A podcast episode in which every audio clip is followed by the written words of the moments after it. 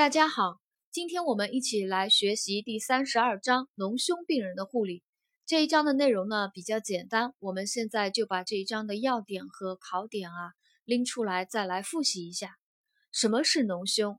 脓胸是指脓性渗出液积聚于胸膜腔内的化脓性感染。大家做题的时候要细心，呃，要留意啊，要记住。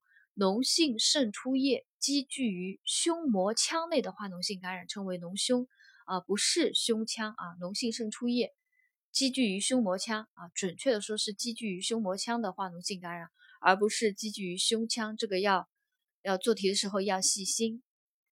呃，胸膜我们大家知道的，胸膜分脏层和壁层，它是一个连续性的密闭空间啊，中间的那个腔。腔隙呢，我们就称它是胸膜腔。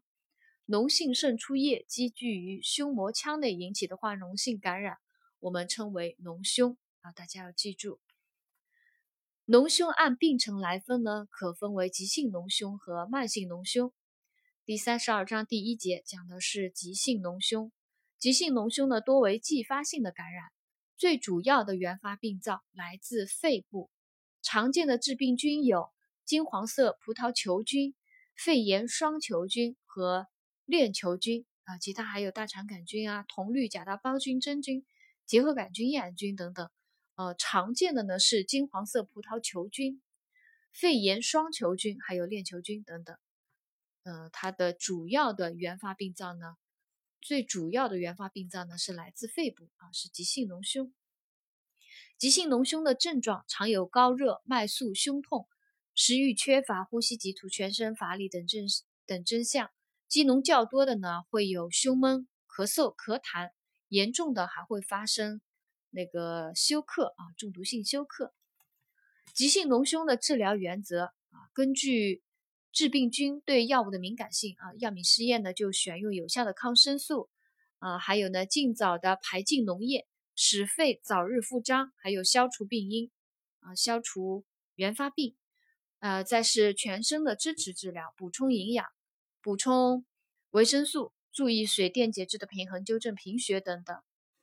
排脓的时候呢，要注意要尽早反复的进行胸腔穿刺抽脓，并向胸膜腔内注入抗生素。如果脓液粘稠，呃，不易抽出，经治疗以后脓液不见减少，病人症状没有明显改善，或发现有大量气体，已有气管食管漏等呢？均宜尽早的施行胸腔闭式引流术啊，这是急性脓胸的一些知识点。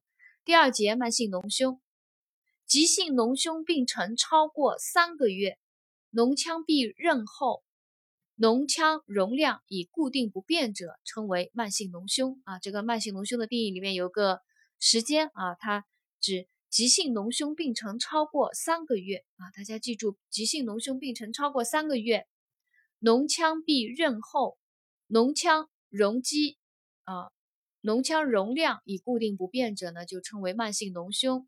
呃，引起慢性脓胸的主要病因呢，就有急性脓胸未及时的治疗，进入了慢性期；急性脓胸处理不当，呃，导致排脓不畅，转变为慢性；还有脓腔内有异物存留，啊，还有一个原因合并支气管或食管漏而为及时处理，啊，都容易。就是变成一个，就是急性脓胸转变为一个慢性脓胸，还有呢，就是胸膜腔比邻的慢性病灶，如膈下脓肿、肝脓肿、肋骨骨髓炎等感染呢反复传入，导致脓腔不能闭合。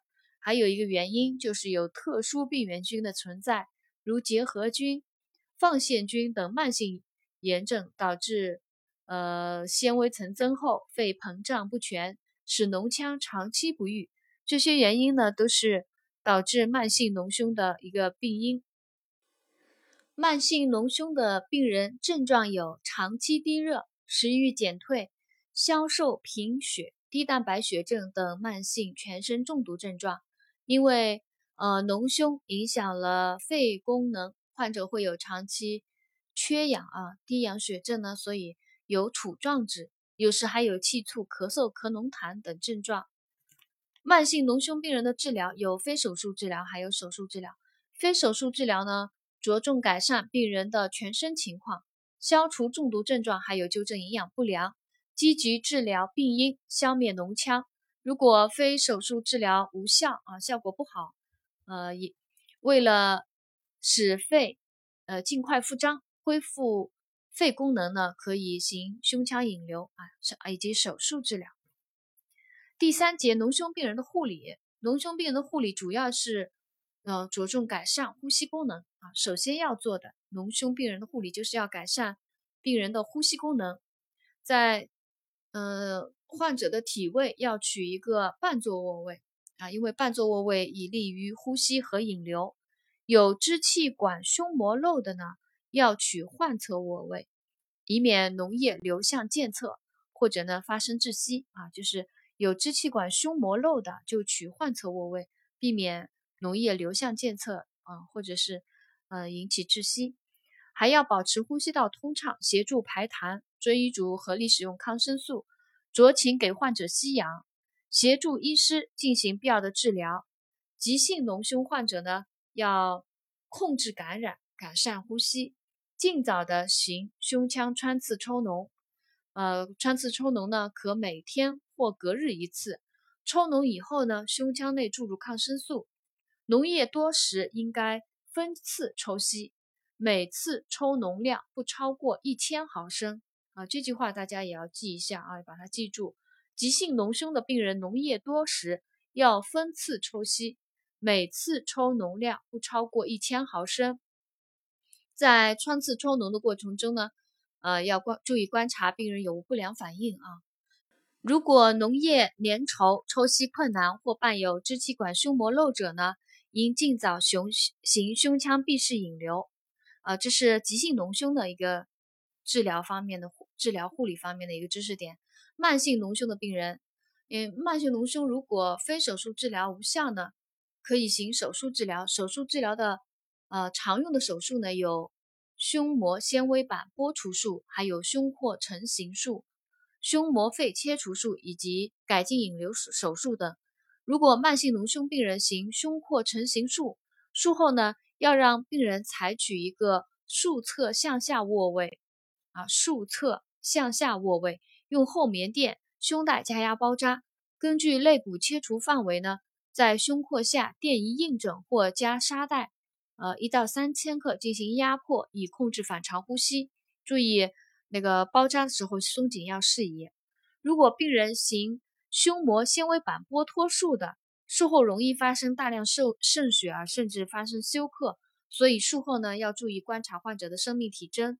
啊，引流液的性状啊、量啊、啊血压有无下降脉快、有无尿量减少等休克征象，必要时呢遵医嘱快速的输血，酌情酌情呢给止血药，必要时呢准备再次开胸止血。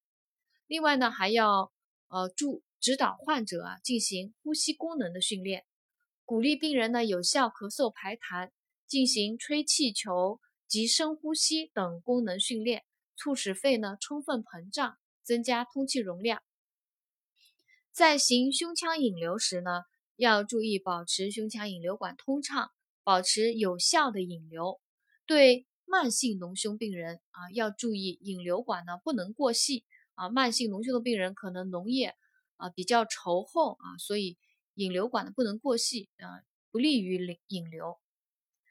胸腔，嗯。闭式引流呢，它的护理呢，我们在上一章有讲到比较细的就讲解过了，一起学习过了。在这一章呢，我们就呃这这个这一点呢，我们就不讲了啊。脓胸的病人护理呢，还有一条就是要注意呃帮助病人减轻疼痛，指导病人呢做腹式深呼吸，减少胸廓运动，减轻疼痛，必要时呢啊镇静镇痛处理。有发热的呢，可给予药物或物理降温啊，鼓励多饮水。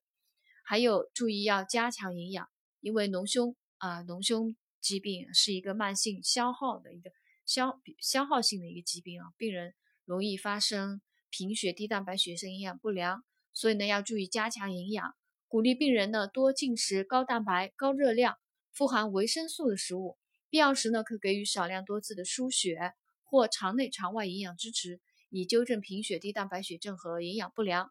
在给病人进行护理时呢，还要注意一个就是皮肤的护理啊，保持皮肤清洁，预防压疮的发生。